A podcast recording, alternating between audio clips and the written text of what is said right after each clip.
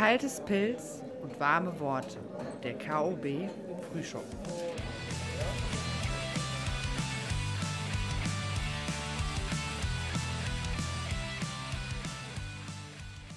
Hallo, Herr Dr. Grün. Hallo Matu. Wie geht es dir? Großartig. Warum? Ja, ähm, ich habe gestern einen äh, Post abgesetzt im, äh, bei Facebook, der einiges erklärt. Und zwar haben wir da ähm, verkündet, dass die Bauarbeiten jetzt konkret weitergehen. Ähm, di- dir brauche ich das nicht zu sagen, du warst dabei. Bei den Aufräumarbeiten jetzt zu Anfang. Wir haben die ganzen Räumlichkeiten jetzt vorbereitet, alles raus. Jetzt können die Wände bearbeitet werden. Also jetzt wird es wirklich konkret. Und äh, ja, ich freue mich da auch richtig drüber. Bin wieder motiviert. Ja, und viele Leute haben schon äh, mitgewirkt. Ne, der ganze, die ganze Bagage war da schon, Freundeskreis. An der Stelle auch mal einen schönen Gruß an alle, die mitgewirkt haben. Ich werde jetzt nicht alle einzeln aufzählen, die Leute wissen Bescheid.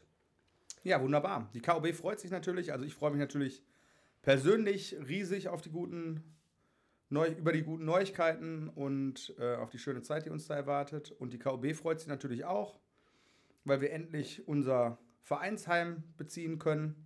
Da werden wir dann in den nächsten Folgen nochmal ein bisschen genauer erklären, was es damit auf sich hat. Ne? Ja, nicht Aber es zuletzt. wird auf jeden Fall cool.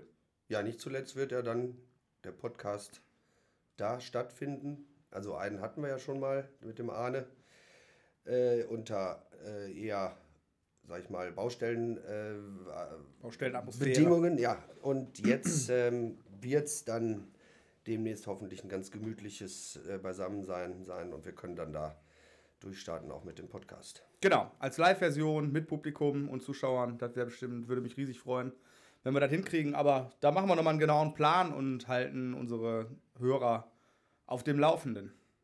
Ja, Wunderbar. Wir haben heute wieder mal einen ganz besonderen Gast, der, und das haben sie alle gemein, auch sehr gerne Bier trinkt und vor allen Dingen früher mit mir Fußball gespielt hat. Heute ist zu Gast Bernhard Schäfer, der Mann, der die Ramones nach Oberhausen holte. hallo, Hallo Bernhard. Ja, hallo zusammen. Wie geht's dir? Ja, alles gut soweit. Und selbst. Ich hörte, du hast äh, die Reise aus dem hohen Norden, also jenseits der Emscher, zu uns in den Süden erfolgreich gemeistert. Genau, die Oberhausener interne Stadtgrenze überwunden. Genau, ja wunderbar. Die interne Stadtgrenze, an der das äh, Niederrheinstadion gelegen ist. In dem Genau. wir leider nie zusammen äh, gespielt haben. Obwohl, ich habe das Bild, letzt- du hast, mir das Foto, glaube ich, geschickt. Ne? Oder hab ich Ja. dir das geschickt? Du hast mir das geschickt. Ne? Wir beide in Fußballmontur in der D-Jugend, in der D2 der, des Vereines Sportfreunde Königshardt. Ja, das Foto habe ich auch gesehen. Da waren wir noch jung und schön. Ja, das war. Äh, da warst du auch noch im Oberhausener Norden. Da war ich auch noch, da bin ich ja geboren und lange gelebt. Mein Vater war ja noch Co-Trainer in dieser Mannschaft. Ich weiß auch nicht, wie, er, Genau. da, wie er da dran gekommen ist, aber äh, ja, hat er auf jeden Fall immer gemacht, im, im lilanen Ballonseide Trainingsanzug. Also, da waren noch Zeiten. Da waren schon die, da waren schon die 90er. Der, ja, Anfang, der 90er. Anfang der 90er. Ja. Anfang der 90er. Genau. Anfang der 90er. Ja, ich habe ja mit Fußball tatsächlich nie mehr viel an der Brause, aber ähm, ich, das ist bei dir ja, glaube ich, ein bisschen anders, ne? Genau, also bei mir war es so, äh, von Kindheit an äh, eigentlich jeden Tag im Garten verbracht, Fußball gespielt mit den Nachbarn äh, oder Cousins und da haben wir wirklich fast jeden Tag im Garten Fußballspielen verbracht. Ja, und dann irgendwann Ende der 80er bin ich dann äh, zunächst bei Glück auf Stärkrade, war ich in der E-Jugend zwei Jahre, bin dann nachher in der D-Jugend nach Königshardt gewechselt, wo wir dann auch zusammen gespielt haben. Ja, und dann fing es irgendwann an, dass dann das Gucken im Stadion bei Rot-Weiß Oberhausen doch wichtiger war als das selber Spielen. Und insofern bin ich so seit äh, 92, 93 ungefähr dann eigentlich auch regelmäßig bei den Heimspielen von Rot-Weiß Oberhausen im Stadion Niederrhein gewesen. Damals sehr kurios, eigentlich noch, wir hatten Freikarten von der Schule bekommen und haben wir gesagt, ja komm, dann gehen wir mal dahin mit zwei Leuten aus meiner Klasse. Sind wir dann da hingegangen und dann haben wir festgestellt, äh, unter 14 Jahren ist eh freier Eintritt. Oberhausen hat damals noch in der Verbandsliga gespielt. Und äh, ja, dann haben wir uns gedacht, so, ach guck mal, in zwei Wochen ist das nächste Heimspiel, dann lass uns doch wieder dahin gehen. Ja, und äh, so ging es dann ein paar Wochen, bis die anderen beiden keine Lust mehr hatten. Und dann bin ich, weiß nicht, was mich daran fasziniert hat. Wie gesagt, die Spiele waren in der Verbandsliga, waren, ich sag mal, wenn es hochkam, so 800, 900 Zuschauer da in dem großen Stadion. Und wie gesagt, sportlich war es jetzt nicht das allerhöchste Niveau. Aber irgendwas hat mich fasziniert, dass ich dann alle zwei Wochen immer schön allein mit dem Bus zum Stadion gepilgert bin, ohne dass ich da groß Kontakte zu jemandem hatte was ich mir bis heute nicht erklären kann, wieso man sowas macht. Aber irgendwie war ich da halt gefesselt. Und äh, ja, insofern hat sich das dann relativ lange oder quasi bis heute durch mein Leben gezogen, dass ich da immer bei Rot-Weiß Oberhausen war. Äh, da würde mir jetzt mal einfallen, ist das heute immer noch so, dass man da unter 14 Jahren in, äh, ohne Eintritt da reinkommt? Nee, das glaube ich heute, ähm, ich glaube bis sechs Jahre oder sowas. Äh, und danach gibt es irgendwie Kinderkarten bis zu einem gewissen Alter. Die genauen Grenzen kenne ich jetzt nicht. Also, Äh, ja. War nur reine, reine Neugier. Also ich kann mich an die Zeiten auch noch erinnern. Also wir haben ja tatsächlich eine, sagen wir mal, eine, gibt ja so eine gewisse Gemeinsamkeiten. Also nach der D2, ich habe dann komplett aufgehört, Fußball zu spielen. Und bin aber auch öfter mal im Stadion gewesen, weil ja mein langjähriger Freund, mein ältester Freund und jetzt auch mein Trauzeuge Kalle, ja damals auch äh, sehr aktiv war in der RWO-Fanszene, wenn mich nicht alles täuscht. Und ich bin damals auch ähm, ein paar Mal, war ich auch mit auf Auswärtsfahrten und ich war auch ein paar Mal mit im Stadion, aber ich war nie ähm, Mitglied einer der zahlreichen Fanclubs. Aber du, glaube ich, schon, oder? Genau, also wir haben ähm, 1999 wurde die sogenannte Handtuchmafia gegründet. Und äh, an dem Gründungsabend selbst war ich leider nicht dabei, ähm, aber bin dann kurze Zeit später halt äh, dazugekommen und das war immer ein Zusammenschluss von Leuten, die einfach die gleichen Interessen hatten, äh, haben uns alle gut verstanden und in den ersten Jahren war es dann auch noch so, dass wir uns so ein bisschen das Ultratum äh, auf die Fahne geschrieben hatten. Allerdings ging es da eher um die Choreos im Stadion und bei den Spielen und die Stimmung allgemein. Und im Laufe der Zeit wandelte sich dann halt auch immer wieder so ein bisschen die Wahrnehmung oder die Identität, was ist eigentlich Ultra oder nicht, dass wir da dann irgendwann so ein bisschen von ja, da abgerückt sind. verschwimmen ja auch oft so diese zwischen Hooligan und Ultra. Äh, in der Außenwahrnehmung wird ja kaum, wird ja manchmal gar nicht differenziert. Ne? Also, ähm, und tatsächlich gibt es dann natürlich auch Schnittmengen, denke ich. Aber jetzt nochmal eine andere Frage. Warum Handtuchmafia? Wo kommt das her? Ähm, das geht alles auf den Gründungsabend zurück. Ähm, bei einem von den damaligen Mitgliedern hatten die sich halt am Wochenende abends äh, zu Hause getroffen. Und ja, dann äh, kam es so, dass es dann ein bisschen lauter wurde. Und äh, die Anwesenden hatten alle halt schon ein bisschen was getrunken. Und dann kam der Schwiegervater nur mit dem Handtuch bekleidet aus der Dusche und hat dann doch ein bisschen äh, die zurechtgewiesen, dass man doch ein bisschen ruhiger sein sollte. Woraufhin das alles mit irgendwelchen Fangesängen äh, mit Handtuch äh, quittiert wurde. Und so ist dann halt aus der Laune heraus, äh, aus der spontanen Situation an dem Abend die Handtuchmafia entstanden. Ja, da war ich, habe ich, hab ich mich immer schon gefragt. Und gut, dass du das jetzt mal beantworten konntest. Ja. Ja, tatsächlich muss ich zugeben, habe ich mir die Frage auch schon tausendmal gestellt. Und ich kenne auch viele Mitglieder, aber ich habe tatsächlich auch noch nie die Frage formuliert, warum heißt der Thomas Ich- Theater ich Aber jetzt auch- wissen wir es. Ich habe auch immer gedacht, okay, du, du hast halt ein Hand, man schwitzt, was weiß ich, äh, verausgabt sich und das ein Handtuch um den Hals hängen so, ne? Also wir haben ja auch viele, die da mitnehmen und äh, so, ne, auch auf Konzerten und so kennt man das ja manchmal, ne? Und daher, so habe ich das erst äh, die- assoziiert. Naja, Es gut. gab auch irgendwann vor 10 oder 15 Jahren dazu sogar mal äh, einen doppelseitigen Bericht in der Sportbild. Ah, Äh, Guck mal. die, Springer, die Springerpresse hat sich damit Äh. auseinandergesetzt. Wahnsinn. wo wir dann auch noch für ein Foto den Abend nachstellen wollten, andere Protagonisten dann teilweise eingesetzt hatten. äh, Schön Bildstyle. Wenn man dann schon, wenn man sich dann schon äh, interviewen lässt, dann, Genau. dann macht man auch mit. Ne? Genau. Ja, kann ich verstehen. Ich würde gerne nochmal auf die, ähm, du hattest gerade den Ultratum angesprochen, finde ich total spannend, weil wir hatten ja auch, ich glaub, als wir mit Mirko drüber gesprochen haben, ähm, haben wir auch schon mal festgestellt, ähm, teilweise vermischen sich Kleidungsstile, Musikstile, dann weißt du nicht mehr, ob bist du jetzt gerade links unterwegs, bist du gerade rechts unterwegs. Ich glaube, die Ultras haben auch immer so ein bisschen äh, in dem Metier gekämpft, ne? sind ja musikalisch auch teilweise ähm, im alternativen Bereich zu Hause. Und äh, wo hat die Handtuchmafia sich damals äh, positioniert? Also wir haben uns so bewusst eigentlich als Gruppe nirgendwo positioniert, weil wir eigentlich immer gesagt haben, ähm, wir ziehen unser Ding durch, wir sind hier äh, für den Fußball zusammen und was die Leute sonst privat für Sachen machen, ähm, ist eigentlich erstmal zweitrangig. Natürlich äh, hat man da auch keinen Bock mit irgendwelchen äh, ultrarechten Leuten oder so zusammen zu sein, aber bei denen würde sich erst gar nicht die Frage stellen, dass sie überhaupt in den Fanclub reingucken, weil man mit denen halt einfach auch nicht die Kontakte hat. Und bei uns war es halt immer so, dass wir auch gesagt haben, ähm, wir gucken drauf, dass es nicht nur für Stadion reicht, sondern dass man wirklich auch problemlos abends zusammen mal was machen kann. Und insofern war da immer auch eine gewisse persönliche Bindung bei den Leuten, die dann dazugekommen sind. Ich kann mich beim daran erinnern, dass Kalle mir damals immer gesagt hat, also da, so habe ich es zumindest in Erinnerung, dass viel um die Kommerzialisierung des Fußballs ging.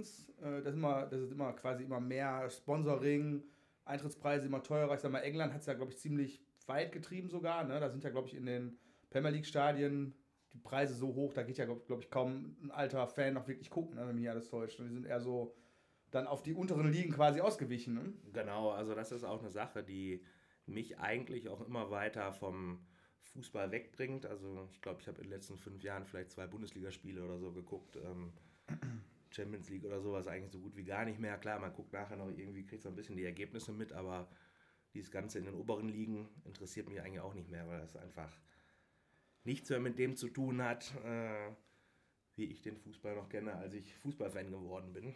Ja, ist, ja- ist ja auch tatsächlich so also eine Spirale. Ne, du kannst äh, dich nur äh, halten, wenn du enorme Einnahmen erzielst. Die gehen nur über Sponsoring. Das Ganze funktioniert nur, wenn du konstant dann gute Leistung bringst. Und so hast du dann einfach, äh, kristallisiert sich dann einfach eine Elite daraus, die äh, ziemlich äh, statisch ist. Dann hast du da, ne, ich sag jetzt mal, gut, Schalke hat es jetzt durchbrochen nach unten, aber ähm, ich sag mal, dann hast du halt die drei Vereine, die permanent da oben sind und das war's dann. Du hast eine wenig Dynamik, dann werden irgendwelche anderen Ligen gegründet. Jetzt haben sie diese, ich habe es auch noch, ich bin jetzt nicht ganz so in der Thematik, aber wollen sie diese Europa-Liga da mal gründen noch und das, das resultiert dann daraus. Dann werden irgendwelche anderen Felder gesucht, wo man wieder äh, mehr äh, generieren kann, äh, Mittel. Und das, letztendlich bleibt der Sport dann ja so auf der Strecke. Ne? Das geht natürlich bis hin zum, äh, zu den Weltmeisterschaften, wo man jetzt sieht, wo dem ähm, Kapital quasi da äh, jegliches, äh, jegliche Werte zu Füße gelegt, äh, gelegt werden. Also sprich äh, die Toten in dem, in den, bei dem Bau der Stadien und so zum Beispiel. Das ist natürlich ein extrem ein Auswuchs des Ganzen, ne? also dieser Kommerzialisierung. Naja, ich, die Ligen werden als Marken begriffen ne? und die Marken sollen idealerweise über TV-Rechte weltweit vermarktet werden. Ne? Je größer der Markt, desto größer die Einnahmen und je, je bessere Spieler in deiner Liga spielen, desto besser sind die Chancen, dass die Leute sich deine Spiele angucken. Ne? Klar, und die kleinen Vereine leiden dann darunter. Ne? Jetzt, ich habe heute noch gelesen, jetzt ja, und wir reden ja jetzt nur über Männerfußball. Jetzt heute kam natürlich auch mal wieder die Thematik auf, dass die Frauen halt sagen, ja, guckt euch mal bitte den Unterschied nochmal an von der Bezahlung, wenn wir über Profifußball reden, ne? Profifußball Männer, Profifußball Frauen. Ne? Da hast du noch, bei den Männern hast du die, die, die große Lücke zwischen den hohen Ligen und den niedrigen Ligen und dann hast du nochmal, noch mal, glaube ich, einen riesen Unterschied zum Frauenprofifußball. Ne? Naja. Also das ist bei RWO auch so eine Sache, das hat sich bei mir ähm, dann nachher so ergeben, du hattest es vorhin ja schon angesprochen, ich war für zwei Jahre lang ja auch als Fanvertreter im Aufsichtsrat und ähm, das kam so ein bisschen zustande. Es gab immer mal wieder Entscheidungen, wo wir uns ein bisschen als Fans überrumpelt gefühlt haben oder die wir so wirklich gar nicht nachvollziehen konnten, was dann äh, vom Vorstand entschieden wurde.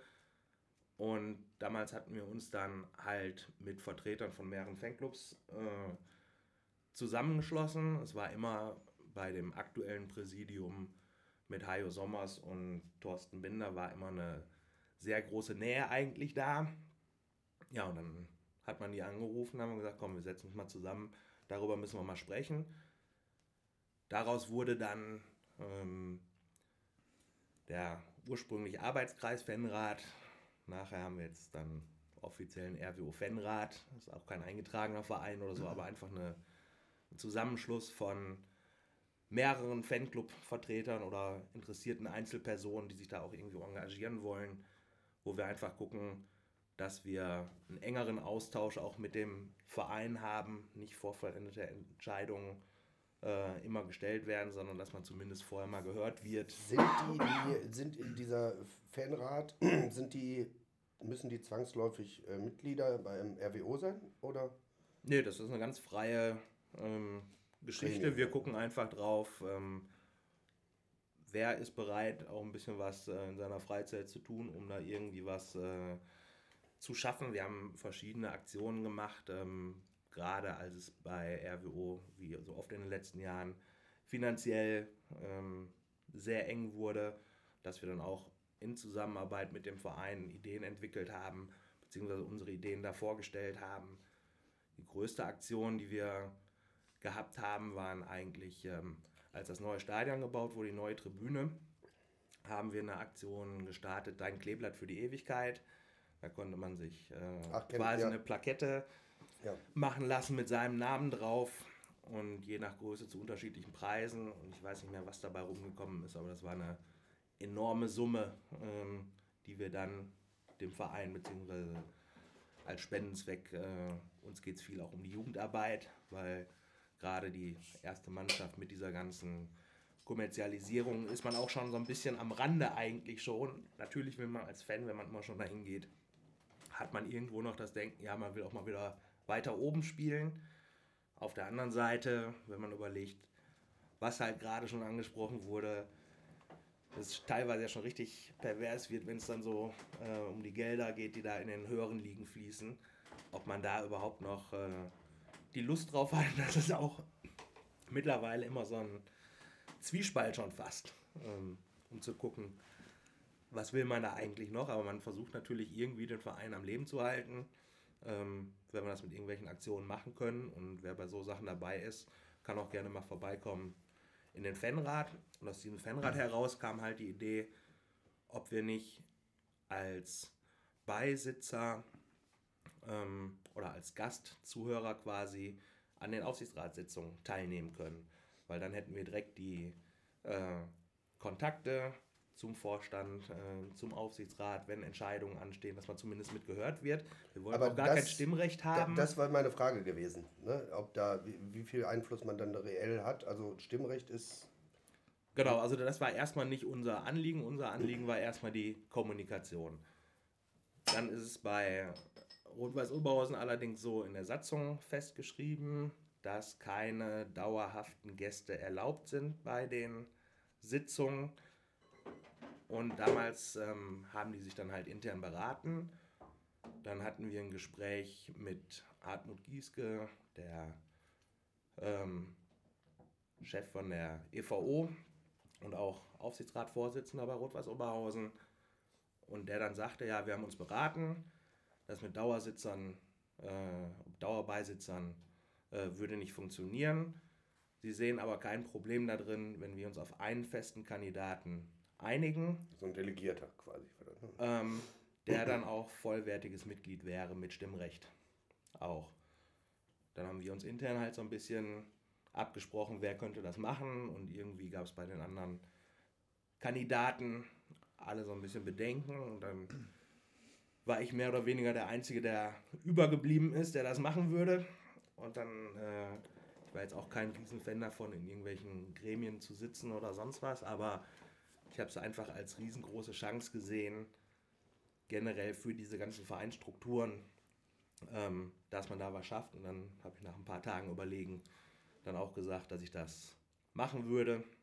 Und wie gesagt, der damalige Äh, Aufsichtsrat war auch einstimmig dafür, äh, mich dann da aufzunehmen. Und ja, das habe ich dann zwei Jahre gemacht. Zwei Jahre, okay, das war. Das weil das halt immer nur für einen begrenzten Zeitraum äh, gültig ist. Das hat auch mit der Satzung zu tun, wie lange darf wer äh, in welchem Amt sein. Dann sollte es nachher noch eine Verlängerung geben, dass sie sagten, äh, würde es das nochmal zwei weitere Jahre machen. Dann hat man wieder gesprochen, ich wäre ein Fan, ein Freund davon gewesen, hätte sich dann jemand anders gefunden.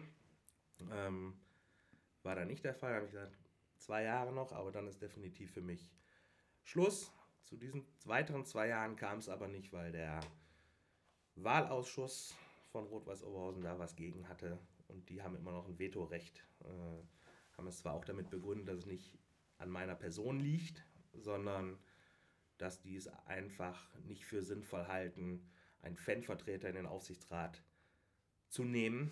Und grundsätzlich jetzt. Oder? Genau, und grundsätzlich. Also hat man quasi alles wieder rückgängig gemacht im Endeffekt, denn? Genau, nach den zwei Jahren. Allerdings ging es vom Wahlausschuss aus, weil Vorstand und äh, Aufsichtsrat hätten es auch weiter so gemacht. Ähm, Hintergrund ist sicherlich, dass sie gesagt hätten, wir brauchen möglicherweise Platz, sollte ein potenzieller Geldgeber kommen, der einen Posten will, dann wäre der möglicherweise ja durch mich belegt. Äh, mhm. man hätte vorher mit mir sprechen können. Ja. Äh, ich hätte jederzeit auch alles Mögliche gemacht, sobald diese Situation da ist. Äh, und tritt ich auch freiwillig wieder zurück oder sonst was, aber dieses Gespräch hat nie stattgefunden und kam einfach nur irgendwann die Ansage, nein, wir haben uns dagegen entschieden. Und lass mich raten, der Geldgeber kam auch nie. Der kam auch nie. Klasse, gut gelaufen, ne? Ja, Klar, ja das, ist ja schon, das ist ja schon wieder eine, eine ganz eigene Thematik jetzt. Ne? Also, sowas ist ja, fordert ja dann auch mich innerlich so ein bisschen heraus immer. Da will man dann halt so, denkt so, das ist ja eigentlich eine Ungerechtigkeit, ne, die da stattfindet. So, das sind so Sachen, die mich dann aufregen. Da kann man sagen, wenn man schon eine Partizipation hat, ne, das hat ja, ist ja auch ein, so ein demokratischer Prozess, das ist ja auch ein Verein, das ist ja, wie wir gerade gesagt haben, ist jetzt kein Konzern. Ne, und äh, gerade diese Chance äh, wird ja dann vergeben, wenn man dann so einen Verein hat, wo man eigentlich davon ausgeht, dass der Fan nah ist, dass man Basis äh, orientiert arbeitet. Ne? Und RWO hat ja eigentlich so ein Gesicht auch. Ne? Das ist ja so, man wird ja oft auch mit St. Pauli äh, in, eine, ähm, in einem Atemzug genannt, so, ne? dass man da so ein, dass das so ein, so ein äh, authentischer Verein ist. Wo das ist auf jeden Fall so dieses, diese Underdog-Mentalität. Ne? Ich glaube, die ja, genau. schwingt da jetzt ziemlich also, viel mit. Wir haben alles außer ja. Kohle ne? und ja. Äh, genau, wir haben und, nicht viel Geld und äh, ja. kämpfen und, uns und durch. Gesagt, ne? also so. da passt so ja sowas genau rein, ne? wie du gerade. Genau. Ja. Was würdest du denn sagen? Würdest du sagen, hat, war sinnvoll oder würdest du selber sagen, nee, so es wirklich sinnvoll war es nicht? War auf jeden Fall ähm, erstmal ein guter Schritt und dadurch, dass die äh, aktiv handelnden Personen immer noch die gleichen sind, äh, hat sich auch nichts großartig am Dialog geändert. Ähm, es war auch manchmal schwer, muss ich sagen, ohne dass ich da jetzt auf Inhalte eingehen darf, äh, die damals besprochen wurden, aber dann stehen halt kurzfristig irgendwelche Entscheidungen an und ich muss halt mit meiner Stimme, ohne nochmal konkret mit den anderen Rücksprache zu halten, entscheiden, stimme ich jetzt dafür oder dagegen. Ja, und dann ist man äh, das Zünglein an der Waage, das ist natürlich. Und da habe ich auch immer gesagt, ähm, ich versuche euch so gut wie möglich zu vertreten, auch wenn es nicht immer meine eigene Meinung ist. Wenn ich mir aber unsicher bin, dann gucke ich, dass ich den Weg wähle, den ich auch mitgehen würde. Ähm, es kam zum Glück nie zu irgendeiner Entscheidung, wo ich dann was beschlossen habe, was die anderen gar nicht mitgegangen sind. Aber es ist natürlich schon immer, wenn man in der Situation da ist, am Tisch eine Entscheidung treffen muss, ohne nochmal Rücksprache mit anderen zu halten, das Thema vorher möglicherweise gar nicht diskutiert hat, da muss man ja auch, da muss man jetzt mal an der Stelle vielleicht die Lanze für den einen oder anderen Politiker aufbrechen. Die, in der Situation sind die nämlich ständig eigentlich. Ne? Und ähm, da ist natürlich dann, ja, da muss man sich im Vorfeld natürlich irgendwie äh, in, austauschen, irgendwie gefestigt mit einem, deshalb macht man ja sowas, aber wie du sagtest, manchmal hast du dann Situationen, äh, wo du vielleicht gerne nochmal sagen würdest, so, äh, Jungs, was soll ich jetzt tun? Ne? So, und am Edels, was soll ich jetzt tun? Aber gut, ja, so funktioniert wahrscheinlich dann Demokratie auch. Ne? In dem ja. Dr. Grün ist heute auf der Seite der Demokratie. Ich bin der, ja, Rächer, der Rächer der Entehrten, der Robin Hood aus Obermeile. Bernhard. Sind doch auch nur Menschen. Sind doch auch nur Sind Menschen. doch auch nur Menschen. Bernhard, ich kann mich an eine Auswahlfahrt erinnern. Ich weiß, ich weiß nicht mehr, also ich kann mich auch nur grob an diese Fahrt erinnern, aber ich kann mich noch daran erinnern, dass damals gab es jemanden, der hieß Pickel. Ich glaube, das war eine ziemliche RWO-Legende ne? Im, im Genau. Fansegment. Ne? Und Pickel hatte damals in seinen Rucksack geguckt im Bus und hat gesagt, scheiße, ich habe nur sechs Bier mit. Und alle wurden ganz nervös. Also dachten, sie müssen gleich ein Bier abgeben und dann holte Pickel sechs Faxedosen raus. Und dann waren alle kurzzeitig beruhigt. Das ist, äh, Auswärtsfahrten waren doch schon immer irgendwie eine Besonderheit, oder? Ähm, also die Busfahrten ähm, sind nichts für zart beseitete Leute gewesen. Äh, in den meisten Fällen. Ähm, da wurde durchaus viel getrunken. Pickel ist ja leider vor ein paar Jahren verstorben. Ich persönlich hatte so auch nicht viel mit ihm zu tun. Man hat sich im Stadion gegrüßt und äh, weil man sich halt jede Woche gesehen hat. Ähm, eine lustige Geschichte fällt mir äh, zudem gerade noch ein. Äh, Es war ein Auswärtsspiel, ich glaube, bei Waldhof Mannheim. Dann sind wir halt mit den Fanbussen hingefahren. Und unter anderem war halt auch Pickel dabei. Und die Fahrt ging halt, nicht, fünf Stunden oder irgendwie sowas. Äh, vier Stunden. Wurde halt dementsprechend viel getrunken. Dann kommen wir am Stadion an. Und vor dem Gästeblock war dann die Polizei mit äh, Alkoholkontrollen. Und da dachten wir schon so, hm, welche Grenze nehmen die jetzt, dass man noch reinkommt oder nicht? Äh, stand auch vorher, äh, war nirgendwo was angegeben, wie man noch ins Stadion darf oder nicht.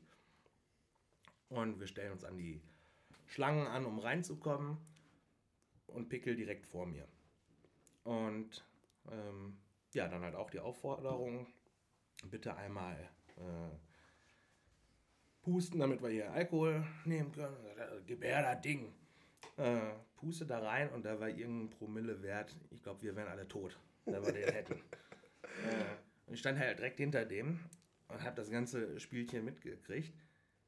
Und der Polizist guckte nur so auf das Gerät, guckte Pickel wieder an, guckte nochmal aufs Gerät, guckte Pickel wieder ran, sagte, gehen Sie rein, ich glaube, das Gerät ist kaputt. Ja. Ja, aber das ist auch ungefähr das, woran das ich mich erinnern kann. Ne? Das ist Also, aber jetzt, eigentlich ist das jetzt das Stichwort, würde ich sagen, wo wir jetzt gerade in der Thematik wieder sind. Ja, Trinken. Ja, ja sehr gut. Sehr Ne? gut. Und da haben wir doch, ähm, da kommen wir zu unserer Rubrik genau. äh, Spezialbier. Spezialbier. So, und da haben wir, ähm, wie jedes Mal in unseren vergangenen Folgen auch ein Bier ausgesucht. Also ich habe es in dem Fall ausgesucht. Ähm, und da sind, bin ich zu einem ähm, bekannten Discounter gegangen. Und da äh, habe ich diese wunderschöne äh, blau, schwarz, silberne Dose entdeckt mit einem Widder vorne drauf. Und zwar halt äh, handelt es sich hier um das Schultenbräu Winterbock. Das ist ein dunkles Starkbier, kräftig, malzig, vollmundig.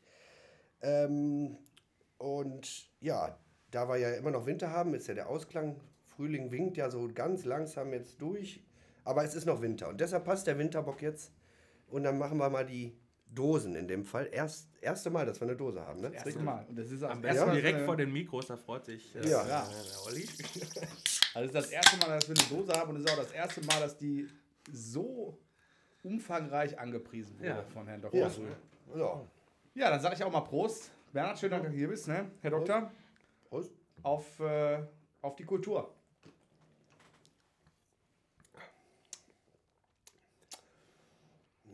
Ja, Ja, kann man durchaus trinken. ja ich habe ja tatsächlich, ich habe ein bisschen im Vorfeld recherchiert. Hauptsache knallt, ne? Und, und habe ähm, hab da schon einige äh, Rez Rezensionen oder einige Bewertungen gelesen und da war dann tatsächlich die Rede davon, okay, die, der Braumeister hat den, den Hopfen vergessen.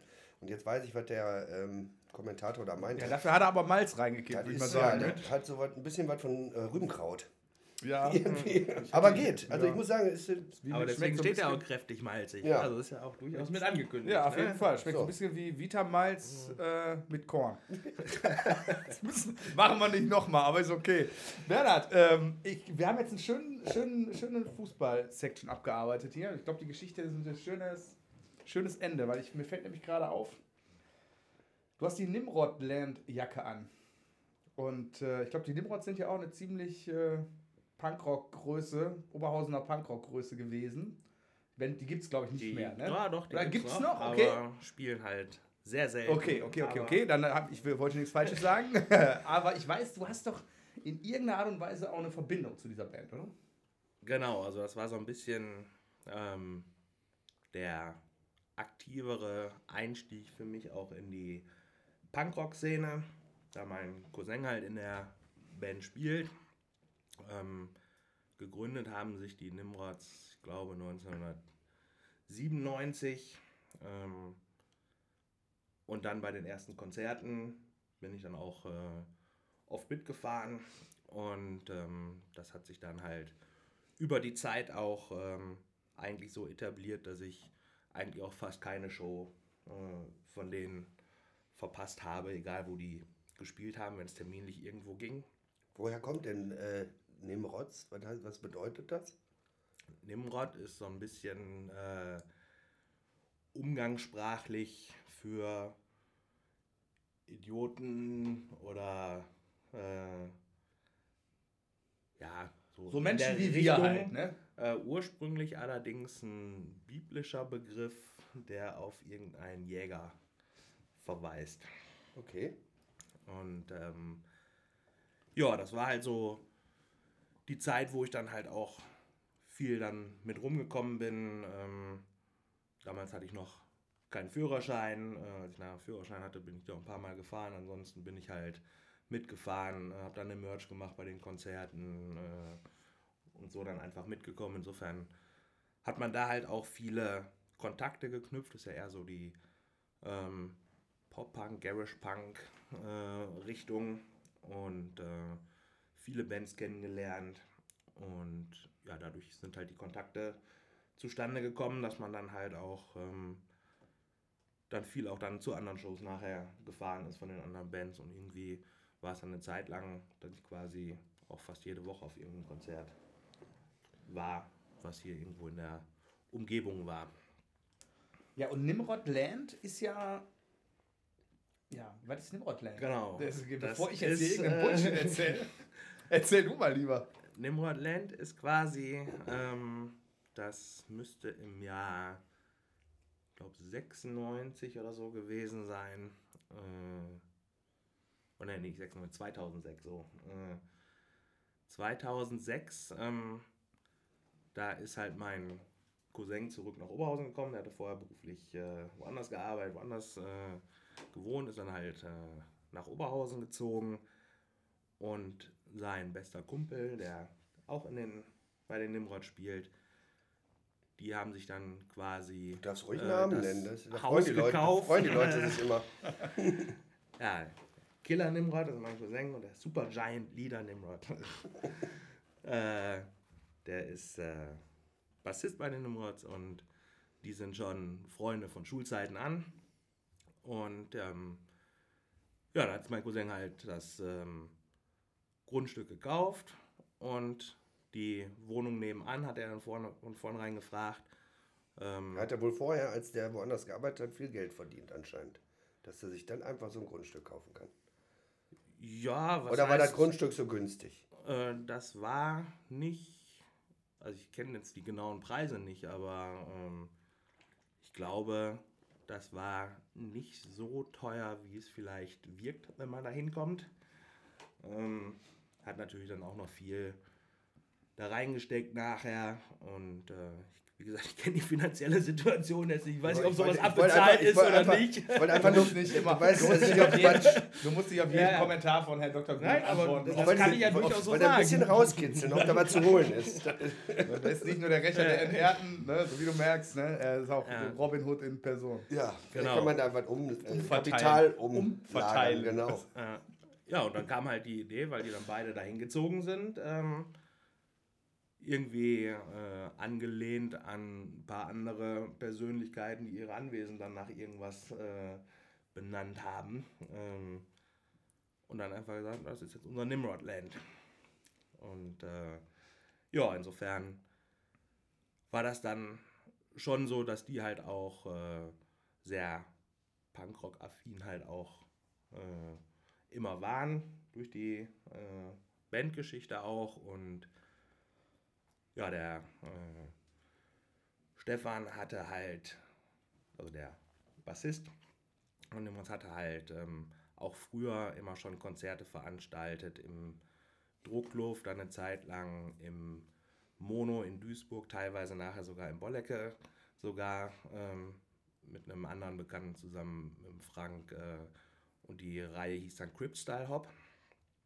Und ähm, da war ich dann halt auch ganz oft auf den Konzerten. Von wel welchem Zeitraum reden wir da jetzt? Ähm, also die haben auch, glaube ich, Ende der 90er angefangen. Ähm, dann, glaube ich, erst im Mono in Duisburg. Das war am Hauptbahnhof so eine kleine, oder auf der Rückseite vom Hauptbahnhof so eine kleine Ecke.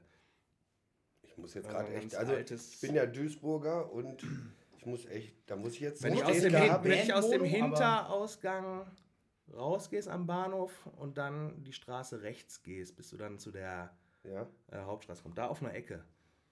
okay, aber so- ach, war das Also ich kenne es nur als Mono, kann sein, dass es auch eine ich, Zeit war, ich, anders war, ich hieß, weiß, ähm, welcher Laden das ist. Das war immer au- außen viel Graffiti dran, so Ja. vor der Brücke rechts, also Genau. so rangeklebt quasi. Ne? Da war ja, war auch, der, dann war aber auch schon, äh, die haben ja, glaube ich, Anfang der 2000er schon aufgehört da. Ne? Dann gab es, also jetzt Genau, und als die dann zugemacht haben, ähm, da war wohl auch irgendwas im Druckluft. Ähm, ich weiß nicht, ob die da irgendeinen Umbau auch hatten oder äh, irgendwie äh, zu selten freie Termine, wie auch immer. Ja, und irgendwie ähm, haben die beiden dann hier ähm, gesehen, dass in Bollecke auch ab und zu was stattfindet. Und dann waren die irgendwie ein Jahr oder so, die haben dann so meist alle zwei Monate irgendein Konzert veranstaltet. War es hier auch immer in Bollecke. Mhm. Und ähm, dann sind die nachher rübergegangen ins Druckluft wieder. Okay. Da kann man ja vielleicht Vielleicht habe ich sogar noch ein paar Flyer zu Hause oder so, muss ich mal gucken. Ja, Wo kann man. Bollecke drauf war oder dass man. Vielleicht kann man auch an der Stelle mal erwähnen, das Foto, was wir von dir gemacht haben, ne, jetzt das letzte, was jetzt gerade online ist äh, bei Facebook, zeigt ja den schon den, den alten den alten Raum in neuem Alt, der Gewand. alte, ne? alte Billard. Der alte das Billardraum. Billardzimmer, Billardraum. Genau. Und der ist ja jetzt, viele haben ja immer Angst, ne? so jetzt wird da ja was neu gemacht. Ist das überhaupt noch so cool wie früher? Und ich sage jetzt mal aus meiner Perspektive, manchmal werden Sachen sogar besser. Und ich glaube, dass dieser Raum definitiv besser geworden ist, weil er äh, diesen Zwischengang verloren hat, der eigentlich ziemlich unnötig und eigentlich immer im Weg war. Ja. Den gibt es jetzt nicht mehr. Und das heißt, man kann da zukünftig ähm, einen Raumtrenner installieren und kann richtig schön Konzerte veranstalten. Und ich würde mal behaupten, wahrscheinlich kriegt man 25 Leute mehr rein als vorher. Ja. Ja, also wenn man so 100 Leute kann man wahrscheinlich machen. Ne? Ich, vorher waren, haben wir, wir hatten das ja. schon mal angeschnitten, das Genau. Thema in vergangenen Podcast. Äh, vorher war 100 in Sardinen-Format und jetzt äh, ist ein bisschen Luft dabei. Genau. Ne, und vielleicht wäre das ja was, Bernhard, vielleicht kannst du ja mal fragen, vielleicht haben die Nimrods ja Lust, äh, auf die alten Zeiten willen mal im neuen Bolleke mal wieder ein Konzert zu geben. Das Ja. kann man Man kann, man, man kann jetzt nicht früh genug anfangen, da äh, wieder ein bisschen zu äh, rekrutieren und so zu schauen, äh, wie wir uns dann aufstellen. Ich denke, ähm, wir werden da jetzt ganz, ganz neue Möglichkeiten eröffnen. Ne? Das wird, du, du kannst das halt echt separieren, die ganze Geschichte. Kannst auch sagen, okay, pass auf, Leute, äh, da ist der Eingang, äh, das kostet jetzt mal 2, 3 Euro, ne? so dass man das auch ganz anders handhaben kann. Um Der Verein Auch- ist da, der um auch den- ne? Um auch, ja, um gut. auch den Bands gerecht zu werden. Ja. Nee, wir haben ja oft die Situation gehabt, okay, äh, auf, auf Food ist alles super, hat funktioniert. Aber äh, wenn die Band jetzt sagt, pass auf, wir machen da ein Konzert, möchten, dass wir die, dass die Leute da drei Euro, ich, ich, das ist jetzt rein, ne, also rein, äh, einfach mal so reingeworfen, bezahlen, dann kann man denen das auch äh, bieten. Ne, dann kann, braucht man nicht so zu sagen, okay, das geht hier nicht anders, die Leute wollen auch was essen und ihr müsst hier vorne spielen oder so. Ne, und wenn dann nur zwei Leute kommen, dann haben sie selber Schuld. Ja, das wollen wir jetzt mal nicht hoffen, ne? Genau, jetzt wollen wir hier nicht den Teufel an die Wand machen. Nein, da So, kommen ja immer jetzt mal- 200 und 100 müssen draußen bleiben. Genau, Ja. genau so sieht's aus. Wir machen noch einen zweiten Veranstaltungsraum draußen auf für die Gäste, die nicht reinkommen. So, ich hole uns jetzt mal ganz kurz zurück ins Nimrodland. Ich war nämlich auch mal da und ähm, da komme ich jetzt mal auf den, auf den Punkt, den ich ganz am Anfang zur Begrüßung angesprochen hatte. Der Mann, der die Ramones nach Oberhausen holte. Weil ich kann mich erinnern, dass ich irgendwann mal, ich weiß, ich weiß nicht mehr das Jahr, aber das wirst du gleich sagen, kriegte ich eine, ich glaube, WhatsApp gab es noch nicht, für der SMS. Ähm, ey, Matto, hast du Bock auf ein Ramones-Konzert äh, irgendwo in Nimrodland? Und ich natürlich, ey, klar. Ist das schon so lange her? Nee, also, Nee, da gab es schon WhatsApp. Ja, gab es schon Ja, WhatsApp? Weiß ich sogar. Ja, war doch immer. Keiner, vielleicht, aber heißt ja nicht, dass ich WhatsApp hatte. Ich bin ja, Ja. jetzt auch nicht der Technik. Stimmt, du hast, ja, äh, du hast ja noch Morse. Ja, ich habe ja noch Drehscheibe am Telefon. Na, jedenfalls kriegte ich diese, diesen, äh, diese Nachricht und äh, hatte natürlich Bock wie Sau und habe gesagt, auf jeden Fall und bin dann da hingefahren und Nimrodland ist dann mal, kommt rein, dann ist vorne so eine Tiki-Bar, sag ich mal, ne? so ein bisschen Kneipen-Style, ne? Die war am Anfang mal da, die ist mittlerweile abgerissen, Ah, die weil mein. Bruder zum Na- Beispiel da ein neues Haus gebaut hat. Ach, guck mal einer an. Ja, ja, guck mal, okay. Na, so, gut, da war auf jeden Fall damals eine Tiki-Bar, jetzt wohnt Simon da, auch in Ordnung. Liebe Grüße an Simon an dieser Stelle. Und ähm, hinten links ist dann so ein kleiner Veranstaltungsraum gewesen. Das ist quasi Die äh, die ne? Garage. Die Garage, äh, genau. gewesen, die wir dann zum Konzertsaal umfunktioniert Genau. haben. Und da ist dann Richie Ramone aufgetreten, wenn mich nicht alles täuscht, ne? Genau. Also das Ganze ähm, fing quasi an, ähm, dass ich so ein bisschen Konzerte veranstaltet habe. Ähm, das erste, was ich gemacht habe, war in 2011. Eine Lieblingsband äh, aus Kanada, Chicks Digit, ähm, unter anderem auch auf Fat Records, was vielleicht dem einen oder anderen Da sind auch sagt- beispielsweise Legwagon drauf, ne? ja.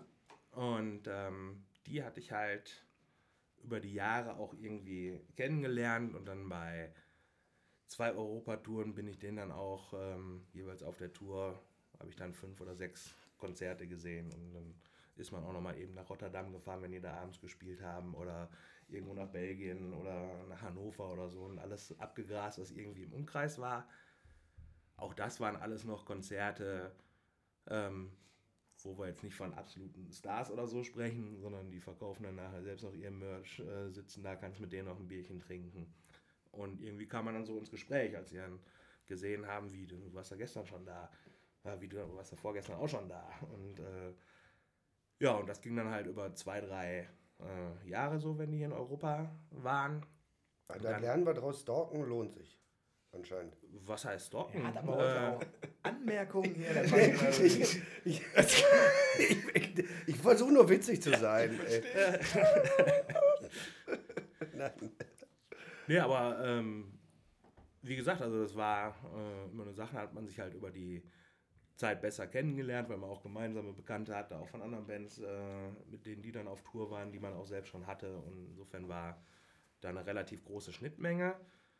Dann war es irgendwann in, ähm, ich glaube 2006 oder 2007 haben die nochmal eine Europatour gemacht, haben aber nur in Italien und Norwegen gespielt. Das war mir dann ein bisschen weit. Die, absoluten Äh, Gegensätze. Das nördlichste hatten- und das südlichste. Ich glaube, die haben jeweils eine Woche und sind dann halt äh, rübergeflogen noch. Also dann von Oslo irgendwie nach irgendwo Italien und haben dann da nochmal eine Woche gemacht. Ja, und äh, dann dachte ich, ja, ärgerlich. Jetzt waren die zwei, drei Jahre nicht in Europa, jetzt kommen die hier hin, spielen aber nur woanders. Und ich war halt auch ähm, hin und wieder mit der Band dann äh, im Internet mit denen Kontakt. Und äh, dann hatte ich halt irgendwann Ende 2010 mitgekriegt, dass fürs Frühjahr 2011 wieder eine Europatour ansteht. Ja, und dann habe ich mich direkt an die Band gewandt, äh, und KJ, den Sänger, angeschrieben. Was muss ich machen, damit ich eine Show von euch buchen kann? An wen muss ich mich wenden? Und dann sagt er, ja, wir würden total gerne mal bei äh, euch auch spielen und so. Wenn du was machen würdest, wäre super. Wir entscheiden das aber nicht. Äh, so, dann macht die ganze Booking-Agentur die ganze Tour. Ich gebe euch mal die Kontaktdaten und sag Bescheid, äh, dass wir das auch gerne machen würden oder äh, wenn wir da irgendwas drehen können. Ja, ich die Booking-Agentur angeschrieben und auch noch einen Samstagstermin gekriegt. Hab gedacht, boah, super. Dann noch äh, einen fairen Preis auch noch gekriegt, weil die Band mich halt selbst mit ins Spiel gebracht hatte. Und dann ging es los. Ich hatte noch nie ein Konzert gemacht. Kann es halt, wie gesagt, von Stefan und Frank, die vorher den Gripstyle Hop gemacht haben. Ja, und dann war die Frage, wo machst du das? Hab gedacht, ah, gibt so viel Druckluft angefragt. Ah, nee, für den Termin haben wir schon alles ausgebucht. Ähm, und Amsterdam gab es damals, glaube ich, noch nicht, aber so verschiedene. Locations in Oberhausen, Duisburg und so weiter angefragt, Altenberg und anderem. Und alle sagten, äh, haben nichts frei an dem Termin. Ja. Dachte ich schon, das kann ja jetzt nicht sein. Das ist- machst dein erstes Konzert, hast die Band quasi fix, hast aber keine Veranstaltungslocation. Und dann hatte ich nachher nochmal mit dem Gavin Gerndl gesprochen und er sagte dann, boah, ich wollte immer schon mal machen, das war in dem Walzenlager-Kino, da in dem Vorraum äh, rechts. Wollte ich immer mal ausprobieren, ob wir da nicht Konzerte machen können.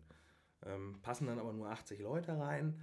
Aber bevor du nichts hast. 180 oder 80. 80, okay. Mhm. Also vorne, wenn man reinkommt, rechts dieser. Mhm, kleine Dieser. Aufenthaltsbereich Ja, genau. quasi, ne? bevor man ins Kino verstehe ich. Mhm. Und ja, dann habe ich gesagt, ich will die Show machen, egal was das äh, nachher kostet oder wenn ich drauf zahle oder wie auch immer, ich will die Band in Oberhausen spielen haben und äh, bevor ich nichts habe, dann machen wir es so. Ja, und dann haben wir es da äh, ausprobiert. Kevin sagte, ja, können wir dann da machen. Ja, und dann konnten halt nur 80 Karten verkauft werden. Habe ich alles äh, über Facebook quasi nur Freunde, Bekannte angeschrieben und innerhalb von drei Tagen waren die Karten weg Ja. ohne dass ich irgendwie in irgendeiner Form Werbung äh, machen musste. Und das war ein großartiger Abend. Hat sich das Äh, wenigstens dann so getragen Es einigermaßen? hat sich noch äh, genau ging plus minus null sogar Ja. auf. Ich hatte die Nimrods dann noch als Vorband auch äh, gefragt. Die haben das dann äh, natürlich dankenswerterweise für mich dann auch äh, umsonst natürlich da noch äh, vorgespielt und haben das gleichzeitig genommen als ihre Record-Release-Party von ihrem zweiten Album. Und äh, dadurch haben, kamen über die auch noch mal zwei, drei Anfragen dann direkt, ob, wir, ob die da hinkommen können zu dem Konzert. Ja, und das war eine runde Sache. Und dann fingen wir irgendwann an, habe ich gedacht, ja, aber das nochmal da machen ist vielleicht doch ein bisschen klein, suchst du schon irgendwie was anderes. Dann hatte sich auch ein paar Jahre nichts ergeben. Und dann kamen wir halt nach äh, auf Nimrodland äh, zu sprechen. Dann hatten wir 2013 eine Anfrage von Kepi Guli, der bei den Groovy Ghoulies gespielt hat, auch in der Pop-Punk-Szene, damals eine etwas bekanntere Band. Ähm, der war halt solo auf Tour mit einer Band aus Frankreich, Sons of Buddha. Und die hatten uns halt auch angeschrieben, ja, äh, können wir bei euch irgendwo spielen. Auch da wieder das äh, Problem, kein Termin frei, relativ kurzfristig, war im Januar. Ähm, und dann sagten die, lass uns das doch mal bei uns in der Garage machen. Ja, und dann haben wir das Konzert da in der Garage gemacht. Das war quasi dann der Anfang. Wie ist Ähm, denn da so die Kapazität? Kannst du da. Was haben wir da drin gehabt? Wir haben komplett vorher ausgeräumt. Ich glaube, da hatten wir so eine Doppelgarage, quasi zwei hintereinander. Ich glaube, da hatten nur 40 Leute oder so äh, drin. Und äh, ja, das war dann halt auch einfach nur wieder Mund-zu-Mund-Propaganda, weil da kann man natürlich auch nichts offiziell Ankündigungen, Ja. weil Privatgelände und du willst schon wissen, welche Leute man auf seinem Das ist doch richtig Grundstück DIY dann, Punkrock-Style. äh, Ja, ich finde, also das, das sind Stories, wo ich denke, so, das, wo man das mit Herzblut macht und aus Idealismus und nicht, äh, weil du jetzt irgendwo da Kohle machen willst. Da, da entstehen die besten Sachen draus. Ne? Ja. Dann gab es noch äh, kurz danach halt eine andere Anfrage, das war alles in 2013. Ähm, da wollte ich halt gucken, startest du jetzt immer irgendwann mit äh, im Druckluft mit Konzerten und so eine Konzertreihe. Hatte angeschrieben die Booking-Agentur, die damals ähm, The Queers ähm, für Europa gebucht haben. Die hatten in dem Jahr auch auf dem Robot Rodeo gespielt. Und ähm, dann gucke ich in meine Mails irgendwann rein an einem Mittwoch und sehe im Spam-Ordner noch eine E-Mail. Ähm, ja, Bernie, äh, wir haben noch irgendwie gesagt, eine ähm, Termin kurzfristig frei äh, für Freitagabend. Äh, die Mail war aber schon zwei Wochen vorher abgeschickt worden. Nur ich hatte die nicht gesehen. Und dann Spam-Ordner, hieß es, ja. zwei Tage habe ich jetzt noch Zeit, ein Konzert zu organisieren. Auch wieder, wir reden immer noch von Chicks Ticket jetzt, oder? Äh, von den Queers. Ach, The Queers, okay, okay, okay. Und ja, dann äh, war die große Frage. Ich schnell angerufen mit meinem Cousin. Pass auf, Freitagabend haben wir die Garage zur Verfügung. Und er sagt schon, was hast du denn schon wieder vor? Ich so, ja, wir können The Queers da spielen haben. Dann sagt er, gut, wir gucken, wir kriegen Garage leer. Und äh, machen das, ja, und dann äh, haben wir das äh, dann halt kurzfristig noch hingekriegt. Äh, dann auch immer einfach nur äh, eine Box aufgestellt, wer spenden will, kann man spenden, äh, irgendwie einen Zehner wäre fair oder so, damit man irgendwie die Kosten gedeckt kriegt, weil es halt dann für einen kleinen Preis war, weil ich gesagt habe, wir kriegen so kurzfristig keine Location mehr, können kein offizielles Konzert machen, können so eine Garagenshow machen, dann kriegen die noch ein bisschen was, haben kein Day off. Und äh, ja, dann hat das auch alles hingehauen. Und dann waren wir so ein bisschen angefixt. Jetzt hatten wir schon eine größere Band. Und äh, dann hat im gleichen Jahr noch Teenage Bottle Rocket nachher in der Garage gespielt. Ähm, das war im August. Und dann das äh, erste Posting, als die von 2013. 2013. Ja, genau. da haben wir, um jetzt mal so ein bisschen die, die Zeitschiene mit Bolleke, da haben wir ja gerade eröffnet. 2013, also wieder eröffnet, ne? also ja, unter unserer äh, Ägide da. Und dann äh, haben wir, wann haben wir, 13. Juli haben wir eröffnet. Nur so. Und da war, dafür fand das dann alles statt über die, ähm, wie, war- wie haben wir es gerade genannt, in, in den Äquator, Emscher Äquator von Oberhausen. Auf der anderen Seite. Ja, eine Stadtgrenze, ne? ja. Der M-Quator. Ja. Ja, und dann haben wir halt ähm, das erste Posting von Teenage Bottle Rocket, nachdem die dann halt zurückkamen äh, von ihrer Tour, war Europe, we are coming back. We, on, we are on tour with Volbeat. Oh, Und dann haben die im November dann nochmal die Tour gespielt und waren als komplette Vorband von Volbeat dann hier in den großen Arenen unterwegs. Die haben dann auch wieder in der Garage gespielt, ne? ja. Da dann nicht mehr, aber, aber wenn ich überlege, dass die so irgendwie äh, drei Monate bevor die in der äh, Köln Arena oder so gespielt Mhm. haben, äh, noch quasi zu Hause in der Garage vor 30 Leuten gespielt haben, war schon äh, nicht verkehrt. Fühlt sich gut an irgendwie, ne? Ja, Ja, und dann Hört war halt auch gut an. ein bisschen Ruhe. Dann 2014 habe ich dann angefangen mit Nudelbrand-Shows, wo wir dann regelmäßig Konzerte Also Nudelbrand-Shows heißt, ist dein... gemacht haben. ähm, ist der Name quasi, deine- wie wir nachher gesagt haben. ähm, Veranstaltungsagentur Veranstaltungsreihe, ja, ist keine Agentur, eine ist, Reihe, einfach okay. nur ein Mhm. rein Hobby, um den ganzen Namen zu geben, um die Reihe zu machen.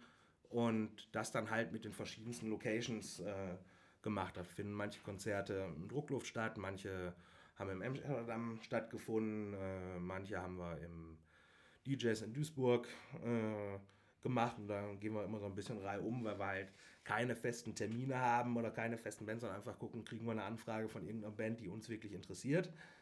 Ähm, und dann machen wir uns halt auf die Suche nach Locations und insofern könnte auch das Bollecke für die Zukunft durchaus ja, natürlich. eine Alternative sein für. Ja, ich würde mich riesig freuen. Also Weitere gerne Shows. über den Verein, da können wir auch ein bisschen bezuschussen, Mhm. dann lässt sich viel besser abrechnen, äh, gibt es gute Möglichkeiten. ja. Also, ich sag mal, die, ähm, ich hatte ja, wenn ich mich jetzt recht erinnere, hatten wir in unserer Laufbahn zwei Konzerte, wo die, da haben die Elvis Presley Hound Dogs. Ja, da kommen wir gleich noch drauf. Ja. Nicht, Ja, okay, Entschuldigung. Warte, aber nee, nur mal jetzt, so, so, hatte das was mit, äh, war das unter dem Überbau von Noodlebrain Shows oder war das gar nicht der Fall dann damals? Nee, da hatten wir, äh, das war noch im Rahmen von dem Leckermittwoch. Okay, also das war diese da Reihe. Gut, ich wollte nur wissen, ja. wie ich das jetzt einordne. Ja, Ja, aber, da kommen wir- später zu, hat der Matu gerade gesagt. Ich will ja nicht Ich wollte gerade sagen, wir sind auch ein bisschen Mehr- abgeschweift, es ging noch um die Ramones. Eigentlich waren wir bei den Ramones. Äh, genau. äh, bei mir geht es jetzt gerade hier um dieses Schuldenbräu und ich habe gerade mal geguckt, da sind, das Ding hat 7%. Ja, ist doch super. Und wir müssen mal ein bisschen Luft hier reinlassen, glaube ich. so, Ja, und dann ähm, kamen wir irgendwann auf die Idee und hatten gehört, ähm, Richie Ramone, der halt über mehrere Jahre auch Schlagzeuger bei den Ramones war, äh, kommt auch äh, solo quasi auf Tour oder hatte eine Backingband dabei. Ähm, und Bassistin und Drummer, ne? genau, Zu dritt waren die, ne? der, der, der zu viert. Zu viert, ja. Ja. Und ja, dann war es für uns natürlich so ein bisschen utopisch, wenn man jetzt so einen Ramone anfragt für so eine Privatshow, der wird auch nicht äh, bezahlbar sein.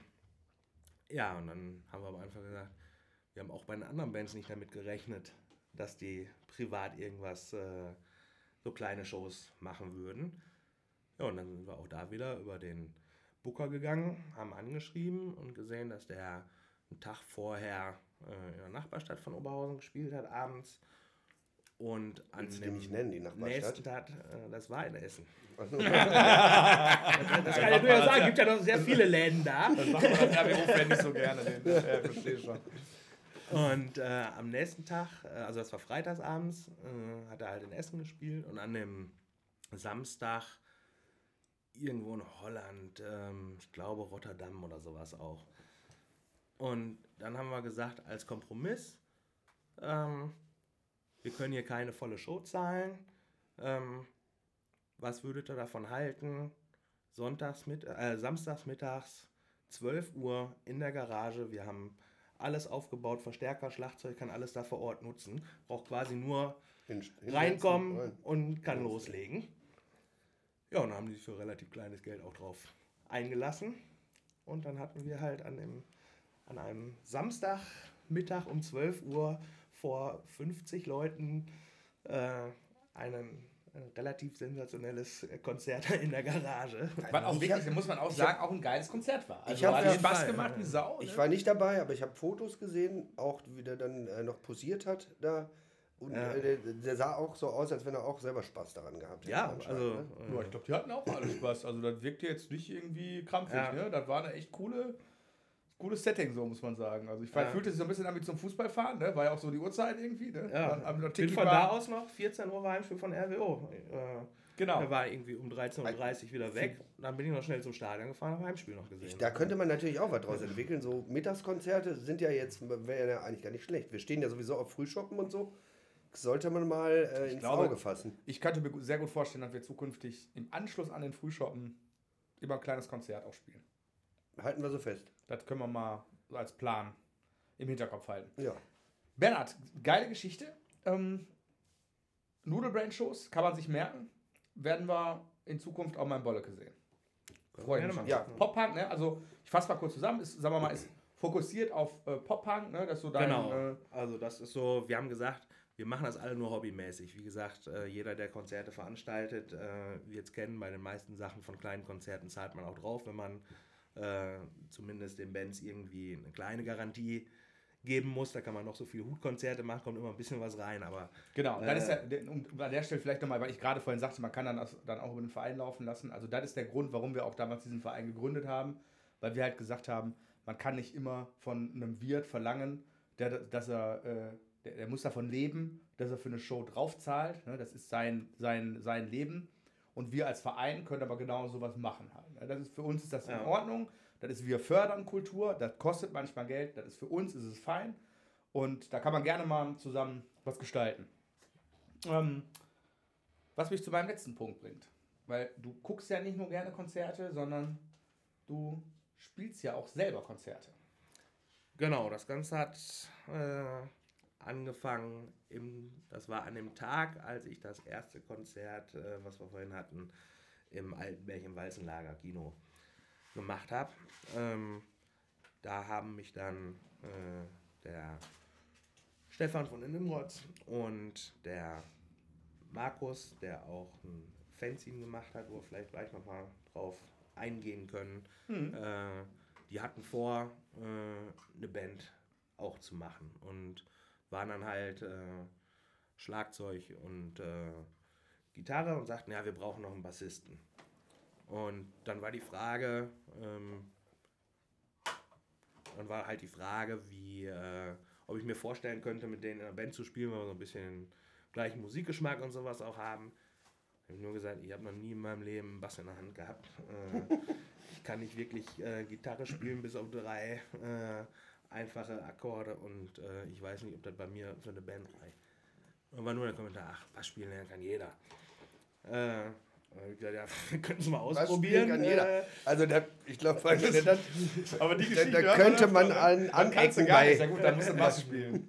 ja, äh, Ja, dann Und gibt's ich habe halt mich auch nie wenige, als ne? großer Musiker oder sonst was gefühlt. Und dann habe ich gesagt, komm, äh, versuchen können wir es mal. Ja, und dann habe ich so ein bisschen halt dann dahingesetzt, äh, zu Hause ein bisschen geübt. Also habe dann äh, geliehen gekriegt erstmal und hier kannst du mal ein bisschen ausprobieren. Ja, und es ging dann einigermaßen und das war für uns aber eigentlich erstmal nur ein reines Wandprojekt, wo wir gesagt haben, ein bisschen im Proberaum Musik machen war eigentlich nie angedacht, dass wir irgendwie groß noch irgendwo Konzerte spielen oder sowas. Äh, Hat irgendwann so nach ein, zwei Jahren waren wir noch auf so einem Level, wo wir gesagt haben, ja, vielleicht könnten wir doch mal ähm, vielleicht irgendwo eine Show spielen. Und da war es dann aber so, ähm, dass da dann der Stefan, der halt auch bei Nimrod spielt, dementsprechend ähm, sagte, ja, wenn dann will er jetzt äh, mit den Nimrods noch spielen, noch eine andere Band und äh, macht da äh, nicht unbedingt, sagte aber, habe kein Problem damit, wenn er nicht andere Leute, äh, andere Jungs sucht oder so. Ähm, ich brauche das hier nicht unbedingt, war so ein bisschen so Zeitvertreib, weil wir nicht mehr so viel äh, gespielt haben. Und ähm, ja, dann kam es halt danach, dann hatte der Markus noch zwei Leute, einmal den Birki und äh, den Opa, der andere ja auch ganz gut und schon ein bisschen länger kennt. Ja. Ja, und dann haben wir uns halt zusammengefunden in der Viererbesetzung. Und da hatten wir, glaube ich, 2015 müsste das gewesen sein, das erste Konzert dann quasi auch in der Besetzung, haben wir im Druckluft gespielt und dann machen wir so zwei, drei, vier Konzerte im Jahr. Also ist jetzt auch nicht, dass wir da jetzt äh, riesig groß unterwegs sind, aber einfach äh, außerhalb des Proberaums so hin und wieder dann doch mal äh, Konzerte spielen. Ja. ja. cool. Ihr habt ja damals, ähm, und da, da ging es ja vorhin drum, ne, in der Lecker Mittwoch-Reihe gespielt. Ne? Da ist noch Zeiten, als ich noch einen Foodtruck hatte.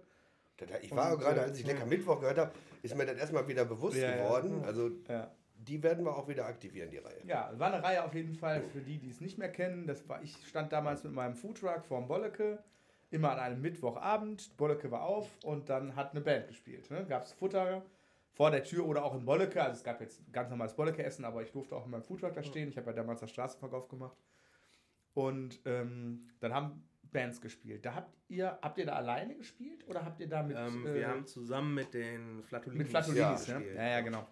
Das habe ich mir gedacht, genau. Ja, und äh, genau, das war unsere erste Konzertbegegnung im Bolleke damals. Ne? Hat Spaß gemacht, genau. war eine Pop-Punk-Party.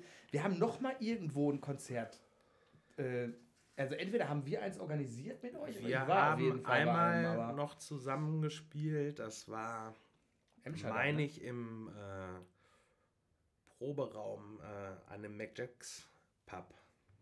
Wart ihr da nicht auch bei? Also auf dem. Ja, da war ich da, aber da war ich nur da? so da. Da hatte ich aber nichts mit zu tun. Aber hat es nicht noch mal irgendwie eine, eine Zusammenkunft im Amsterdam gegeben, auch mit Nimrods? Ja, da haben wir ähm, quasi über drei oder vier Jahre immer eine Weihnachtsshow gemacht. Das war aber immer mit äh, Nimrods, Flatolinis, ah, Elvis Presley, ne? Hound Dogs genau. und Magic Flip.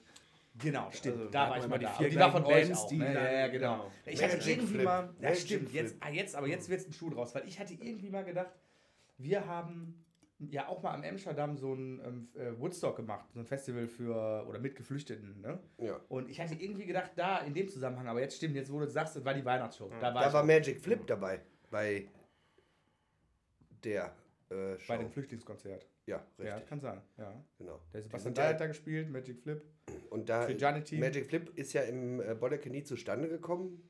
Ja. Aus unerfindlichen Gründen. Irgendwie waren da, äh, ich glaube, da waren aber irgendwie bandinterne. Äh Kann sein. Ja, der Rollo ist ja dann irgendwann da ausgestiegen ja. und den Rollo hatten wir ja mit dem Daniel mit seiner neuen Combo Nix Festes äh, zusammen, als wir damals in, in der Nieburg, ähm, da sagen wir mal diese Exil-Shows da gemacht haben. Ne?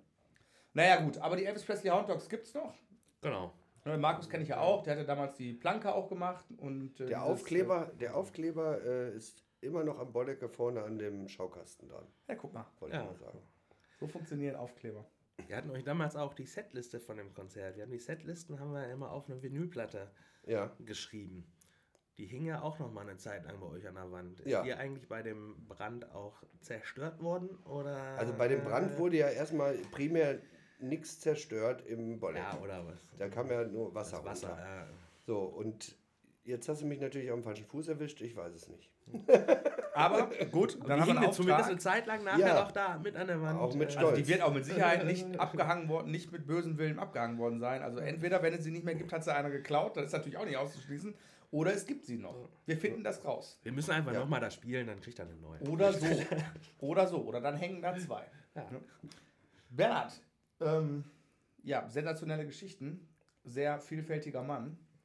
Was erwartet uns in Zukunft?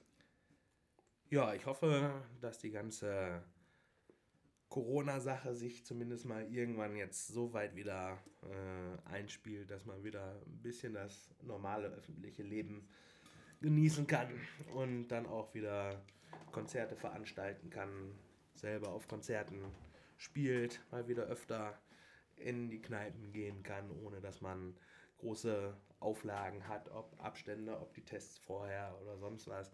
Ähm, ich meine, auch da, weil das immer wieder gefragt wird, ähm, ich denke, wenn man geimpft ist und sich dann seine Boosterimpfung holt und so, ist man halt für sich selbst geschützt, kann das Ganze ein bisschen besser machen. Ich glaube, auf kurz oder lang werden wir es trotzdem alle kriegen, können nur hoffen, dass halt dann immer relativ milder Verlauf ist, aber wenn sich einfach alle Leute äh, dementsprechend an die Grundregeln halten würden und dass wir dann irgendwann zum Frühjahr hin dann doch mal vielleicht wieder sagen, so jetzt Wir sind da ist mal wieder Normalität und Genau. äh, wie gesagt, wenn dann das Bollecke auch wieder irgendwann aufmacht, dann ist das doch eine super Sache, wo wir wieder alle Sag, sag zusammen mal einen drauf Künstler. rausblicken können. Sag mal, ein, sag mal einen Künstler, wo du richtig Bock drauf hast, den zu organisieren. Ähm, schwer zu sagen, schon halt aus der Pop-Punk-Szene zumindest relativ viele Leute auch schon mittlerweile über die Jahre halt gemacht haben. Was natürlich noch äh, das Ganze ein bisschen komplettieren würde, wäre, wenn man tatsächlich äh, noch eine private Show hinkriegt mit Marky Ramone, weil nach Richie Ramone in 2019 war ja auch CJ Ramone nochmal auf Nimrodland. Insofern hatten wir schon zwei Ramones da und wenn jetzt noch der dritte noch lebende kommen würde, das wäre natürlich nochmal so eine, Das ist aber dann eher was für einen so eine privaten Bereich. äh, Ne? komplettierte Sache. Und ansonsten, ähm, es gibt so viele gute Bands, also da würde ich mich wenig auf äh, eine festlegen, ähm, weil auch von Bands, die ich gar nicht so auf dem Radar hatte, habe ich dann ab und zu Supershows gesehen, wenn die live waren, auch wenn die mir Platte nicht gefallen haben. unverhofft kommt oft. Insofern ist das immer schwer, sich auf Bands festzulegen. Oder ich habe da jetzt Also dann machen wir es anders. Dann, äh, dann setzen wir jetzt einfach auf äh, dein Gespür und freuen uns auf ein geiles Pop-Punk-Konzert in Bolleke in 2022. das hoffe ich, dass wir das hinkriegen. Ja. Das Ja. hört sich doch gut an. Bernhard, da war doch ein wundervoller Podcast. Hat mir total viel Spaß gemacht. Ich würde dir gerne unsere KOB-Tasse überreichen, in der Hoffnung, dass sie einen Platz irgendwo in deinem äh, Ja, vielen Dank. Tassenschrank findet. Da kann ich sogar direkt ein Gegengeschenk machen. Oha. Äh, Oh, da hatten wir noch nie. und, und ich bin ja auch regelmäßiger Hörer des Podcastes, insofern weiß ich ja, was es gibt. Und ähm, da konnte ich dann halt auch sagen, dass wir auch eine Tasse haben von den Elvis Presley Hound Dogs. Ah, Wahnsinn. ja Bernhard, den laden wir immer ein. Der Bernhard ist ein guter Gast, der bringt immer was mit. Die kann dann ins neue Vereinsheim. Ja, möglicherweise. Ja, definitiv. Die findet Oder ein. wo auch immer ihr die platzieren wollt. Also, die sieht auch super aus. Das Elvis Presley äh, Hound Dog äh, Logo ist auf beiden Seiten. Innen drin ist sie schwarz. So, das sch äh, schwarz-weiße Logo auf weißem Untergrund. Und innen drin schwarz. Das ist gut. Du hast auch Kunstgeschichte sieht man studiert, nix. ne? Ich bin. Ich, ja, Das merke natürlich. ich an den Bildbeschreibungen. Ja, ich, wir, wir sind ja hier in einem äh, Medium, was die, wo man sowas äh, transportieren muss irgendwie. Absolut. Ne? Also da Absolut. muss man Deswegen bin ich froh, dass du dabei bist. Ne? Guck mal, ich spiegel mich auch auf dem So, Tassengrund. bevor wir jetzt äh, mich auf ausatmen, Tassengrund. äh, Bernhard, es war mir eine Ehre, dich hier zu haben. Ich freue mich riesig äh, auf die kommenden Shows und auf bessere Zeiten nach Corona. Vielen Dank, Ja. dass du da warst. Hat super Spaß gemacht. Sehr gerne. Danke, Bernhard. Ja. Wie immer fehlt natürlich die letzte Frage. Sag mal, wie wird man eigentlich glücklich? Ja, das ist äh, auch eine schwere Frage, die man, glaube ich, gar nicht so pauschal beantworten kann. Äh, und man immer den Moment abwarten muss. Und ich glaube, das nächste Mal bin ich glücklich, wenn ich wieder ein Konzert in einem kleinen Raum vor maximal 100 Leuten sehe, äh, was für viele Stunden äh, einfach alle Leute wieder happy sein lässt. Wunderbar. Und das führt mich zu meiner letzten Frage.